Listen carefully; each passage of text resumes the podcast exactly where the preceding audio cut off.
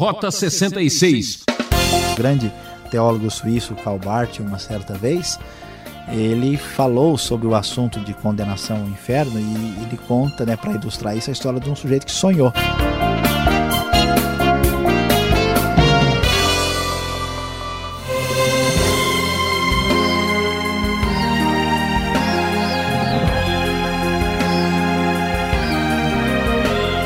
Embarque nessa! Esse é o Rota 66, um programa que está subindo na audiência. O nosso negócio aqui é estudar a Bíblia e estamos no livro de Gênesis e o professor Luiz Saião vai destacar os capítulos 35 e 36. A peneira vai passar, hein? O assunto será a separação total. Quem é, é. Quem não é, não é. De que lado você está? É bom ter certeza porque muitos são chamados, mas poucos os escolhidos. Eu sou Beltrão e você é o meu convidado de honra. Acompanhe agora essa exposição.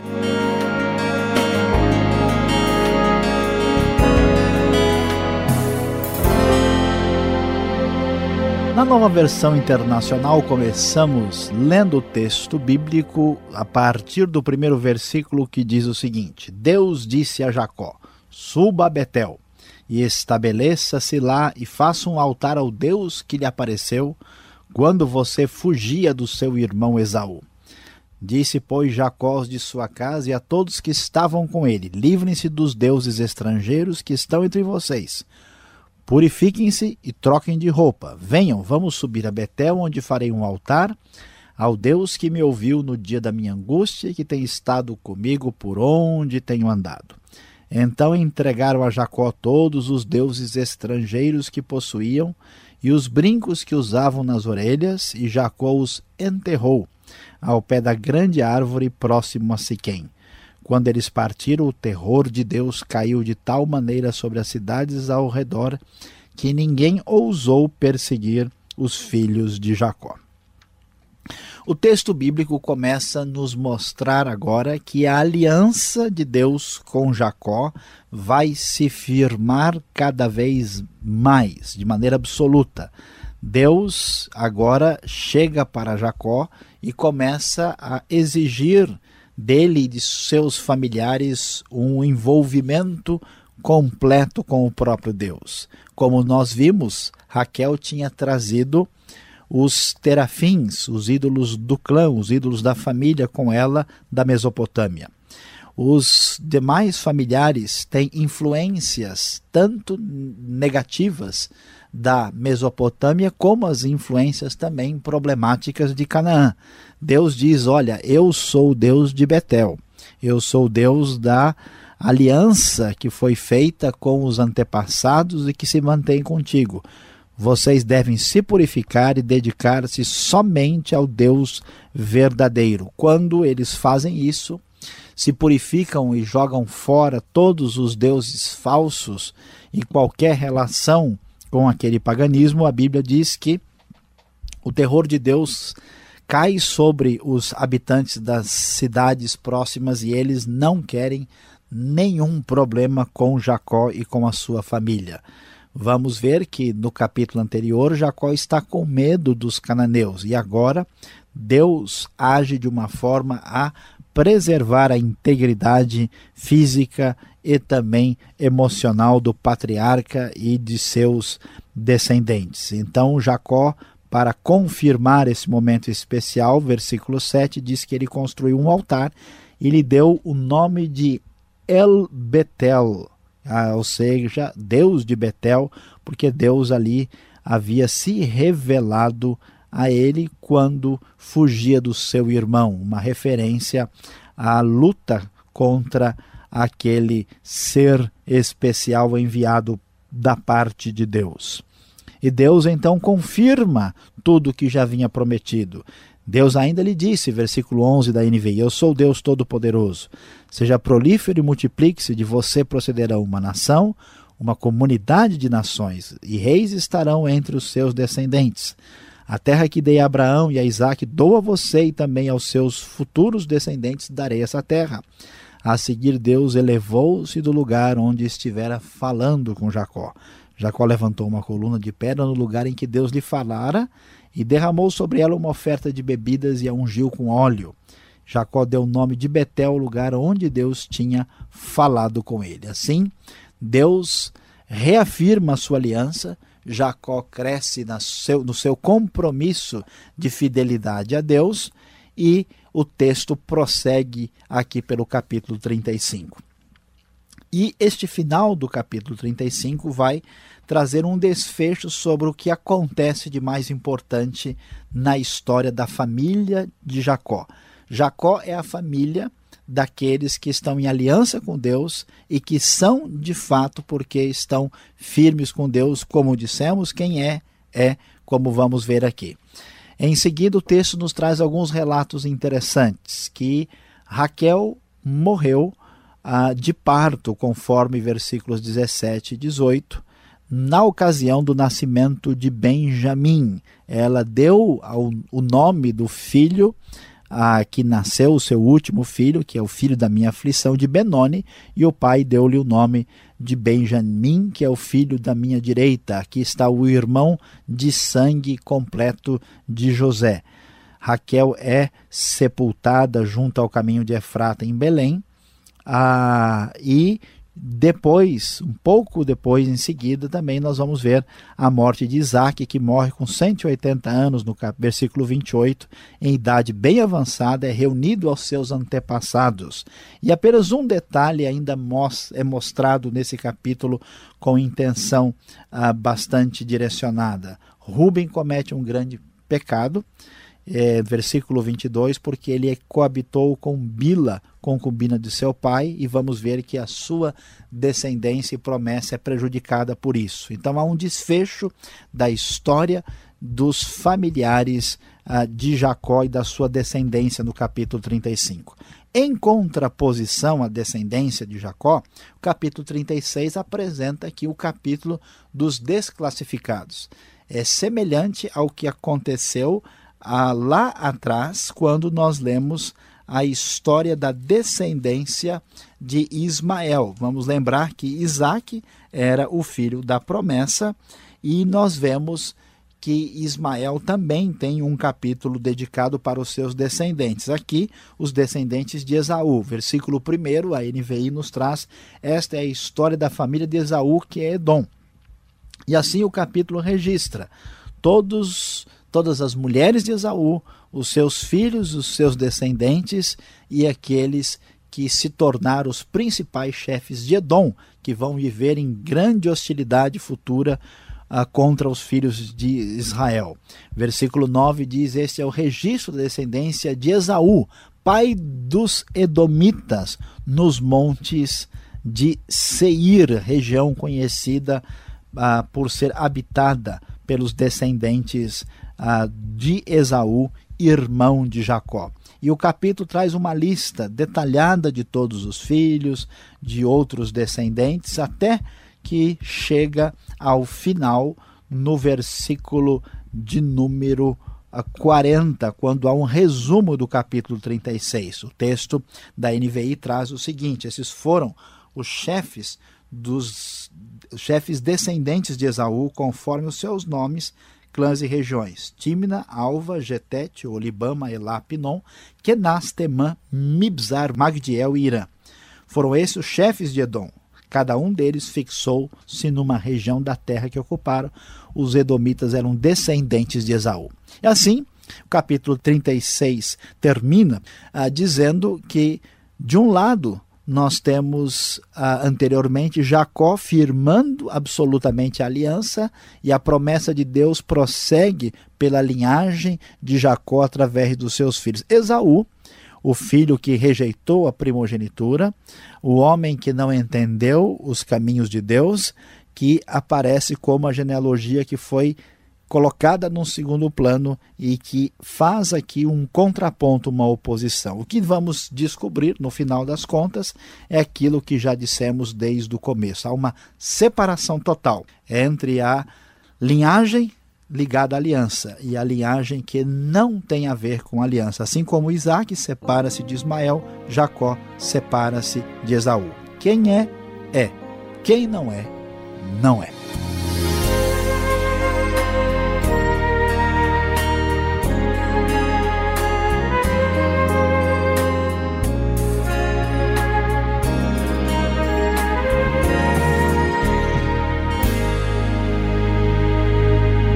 Você está acompanhando mais uma produção transmundial. Esse é o programa Rota 66, o caminho para entender o ensino teológico dos 66 livros da Bíblia. Essa é a série Gênesis e o tema do estudo de hoje é a separação total. Quem é, é. Quem não é, não é. Capítulos 35 e 36. Separe aí um tempinho e mande a sua carta. Escreva Caixa Postal 18.113, CEP 046 26 970, São Paulo, capital. Ou pelo e-mail rota66 arroba transmundial.com.br. O Rota 66 tem a produção e apresentação de Luiz Saião, redação de Alberto Veríssimo, na locução Beltrão. Vamos para a segunda parte do programa. Tem cada perguntinha que vale a pena.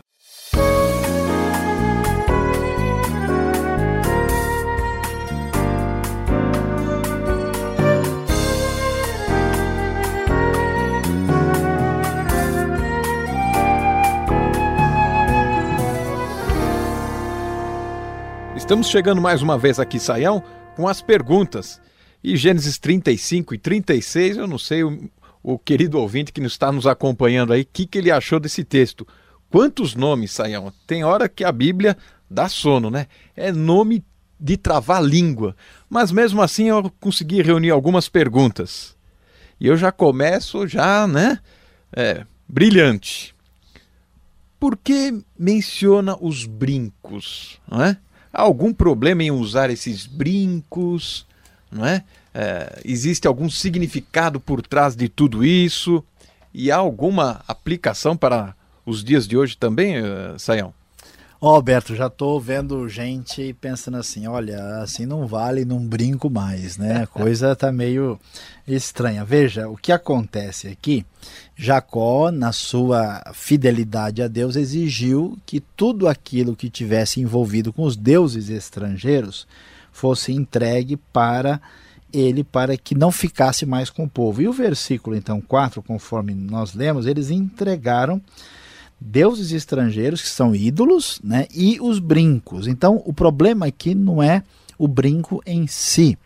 O problema é que esses brincos eram feitos como uh, objetos de sorte, como amuletos, talis, amuletos como talismãs uh, ligados a determinadas uh, divindades.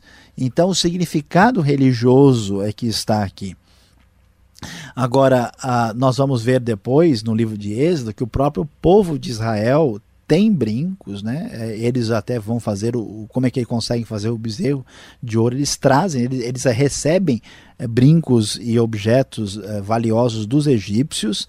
Não há uma delimitação de brinco no sentido que nós temos hoje. Se alguém hoje quer usar brincos ou não quer usar brincos, é uma decisão pessoal que deve ser feita ah, com base em que se eu estou honrando a Deus, né, se eu não estou prejudicando o meu próximo e nem a mim mesmo. Né? Claro que todas as pessoas querem andar ah, com boa aparência, mas a pessoa deve entender que esse texto não está discutindo isso, mas sim idolatria. Então, qualquer objeto dedicado a um ídolo pagão certamente não faz parte da vida de quem está com Deus e é um cristão.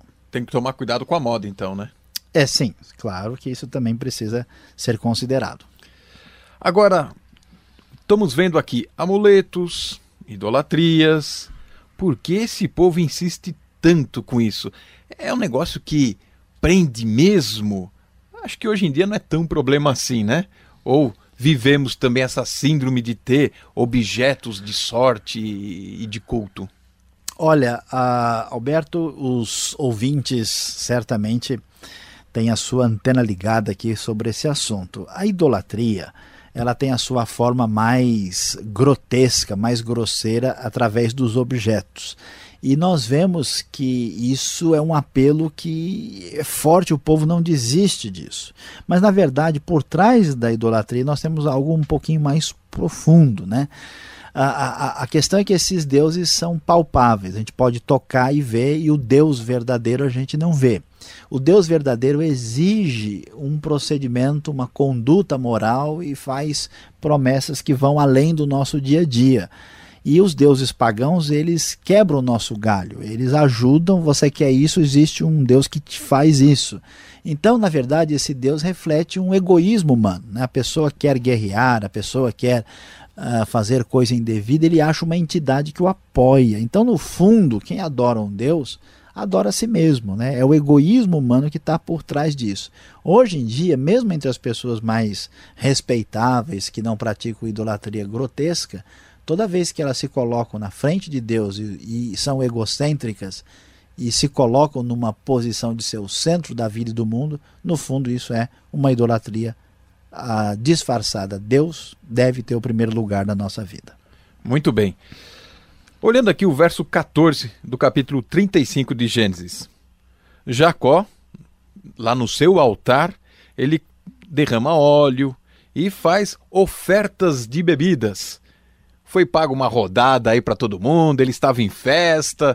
Como entender melhor essa situação, Saião? É, com certeza que não é bem uma rodada de bebida para ninguém, não. Né? O que, que acontece?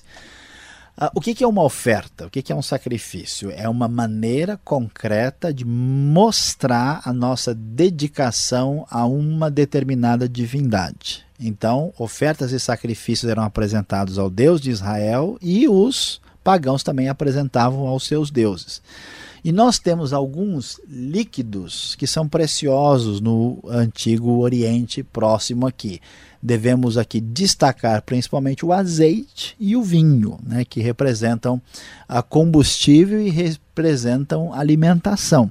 Então, quando algo era dedicado a uma divindade, algumas vezes era apresentado oferta de bebidas, que em algumas traduções antigas é chamada de libação, as pessoas não entendem muito bem. Na NVI nós lemos aqui oferta de bebidas, ou seja, era derramado o vinho ou azeite, né, em honra, em homenagem ao, ao, ao ser divino. Né? Então dá para entender, é uma espécie de sacrifício com outro tipo de substância.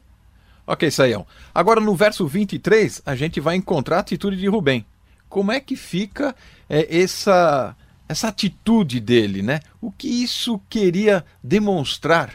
Já que está registrado aqui, aparece e é mais uma vez uma situação assim constrangedora dessa família tão confusa, né? Pois é, Alberto. Olha, o Rubem, ele é o, o, o primogênito ah, de Jacó. A, atitude dele é uma atitude eh, bastante problemática. Ah, o seu pai ainda está vivo, versículo 22 insiste nisso, né? E Rubem deitou-se com Bila, que era concubina do seu pai, e o pai soube disso. Essa postura é às vezes as pessoas entendem que tem a ver mais com a sexualidade, mas não é exatamente o que está em vista aqui. A atitude de Rubem foi uma espécie de afronta como quem quer uh, tomar a, a, a, primogenitura meio que pela força de maneira indevida. De certa forma, nós vemos problemas na família de Jacó que são uh, complicações de suas próprias dificuldades. Né? Então nós vamos ver, por exemplo, que ele é, enganava. Aí nós vemos os seus filhos enganando-se quem e Amor, né, no capítulo 34. Vemos que Jacó se apropriou da primogenitura de maneira meio indevida. O Rubem vai mais longe. Atrás da primogenitura ele faz algo grotesco contra o seu próprio pai, mostrando alguns problemas sérios aqui. Então, no fundo, ele quer uh, o direito, né, meio que pela força e pela sua própria atitude impensada. E por isso ele vai acabar perdendo isso, né? É, como nós vamos ver na lista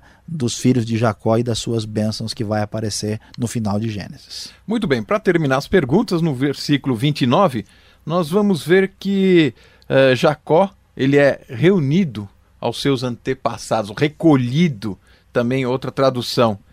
Como é que é isso, né? Ele né, vai para o museu agora, né? Não falam tanto em, em, sepultura, assim, de cemitério. Como é que é reunido? É, a questão aí é, que é importante é que ele é reunido aos seus antepassados. Porque nós estamos num contexto que nós vemos a morte de maneira individual, né? A ideia é o seguinte: eu morro e eu vou direto para a presença de Deus, que está em vista sou eu e Deus. Isso é uma cultura bem individualista nossa. Né? A ideia da Bíblia é assim: ele é, é reunido com os seus ancestrais, com os seus antepassados. Ele vai estar junto deles no mundo depois da vida. Isso é importante porque muitas culturas do mundo enfatizam e valorizam isso. Né? A morte não é vista como uma coisa individual, mas ela permanece no ambiente coletivo. Então eu saio de uma sociedade para entrar na outra. Né? Os abençoados patriarcas estão lá e eu vou me reunir a eles. Então esse foco individual é um problema mais nosso. No fundo, no fundo, nós sempre estaremos, fomos criados para isso, para estar na convivência da mutualidade, tanto aqui como também lá. E essa é a ênfase que o texto apresenta. Os detalhes só depois que passar para o lado de lá. Então quer dizer que lá na minha família, se eu tenho aquele ditado popular, olha, eu não quero ver você nem na morte, eu estou enganado, eu vou encontrar com eles lá e aí Olha, eu essa... tenho uma eternidade inteira para acertar as contas. Essa questão ela é bastante complexa. No Antigo Testamento, uh, nós não temos muitos detalhes uh, com respeito ao que vai acontecer concretamente depois da morte. Outro lado da vida, né? Não aparece, né? Todo mundo que morre, é, o texto bíblico fala que vai para o Sheol. O Sheol é o mundo dos mortos. Depois nós vamos perceber que há uma espécie de separação daqueles que estão né, num estado de bem-aventurança e de salvação e os que não estão. E mas de qualquer maneira, não tem essa ideia de isolamento individual, né? Todo mundo ah, que morre aqui, ele vai para uma dimensão de comunidade. Aqui vale lembrar uma coisa interessante, o grande teólogo suíço Karl Barth, uma certa vez, ele falou sobre o assunto de condenação ao inferno e ele conta, né, para ilustrar isso, a história de um sujeito que sonhou. E quando ele sonhou, ele sonhou que ele foi para o inferno. O que, que ele descobriu quando ele chegou lá? Ele estava sozinho no inferno, não tinha ninguém. Então a ideia de condenação de inferno é a ruptura total com Deus e com o próximo. Mesmo que o inferno esteja cheio, no fundo, no fundo, o sujeito está totalmente isolado de tudo, sem comunhão nenhuma. A ideia de eternidade, de vida eterna, passa necessariamente pela ideia de completa comunhão e completo relacionamento com Deus e também com os próximos. Por isso é importante é, essa ênfase, né, de que eu vou estar junto com os heróis e os servos de Deus do passado e também do presente e até do futuro. Né? Muito obrigado, Saião. E olha, falar sobre esse assunto de a vida além chama muito atenção, mas nós vamos voltar a esse assunto. Eu convido você agora a acompanhar a aplicação do estudo de hoje.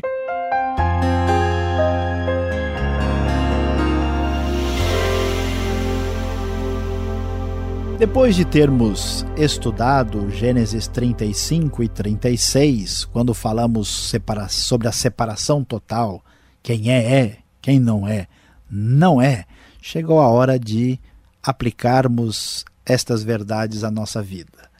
A grande pergunta para nós, depois do que estudamos, é: de que lado você está?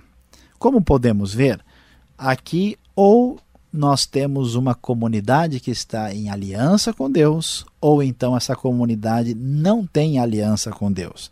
Nós temos a comunidade de Jacó, temos a, o povo de Canaã, os cananeus que desconhecem a Deus completamente, e Esaú, que perdeu a sua relação com a comunidade de Deus que está separado da aliança. Não é possível ficar no meio do caminho na vida. Tanto é que a própria comunidade do povo de Deus é exortada aqui: joguem fora os deuses estrangeiros, se livrem de tudo aquilo que não pertence a Deus, purifiquem-se, sejam santos. A pergunta para o meu amado e querido ouvinte, todos que nos acompanham, é de que lado você está? Sua aliança com Deus está firmada? Você está nas pisadas dos patriarcas que serviram a Deus? Ou você está entre os desclassificados. Lembre-se: quem é, é, quem não é, não é.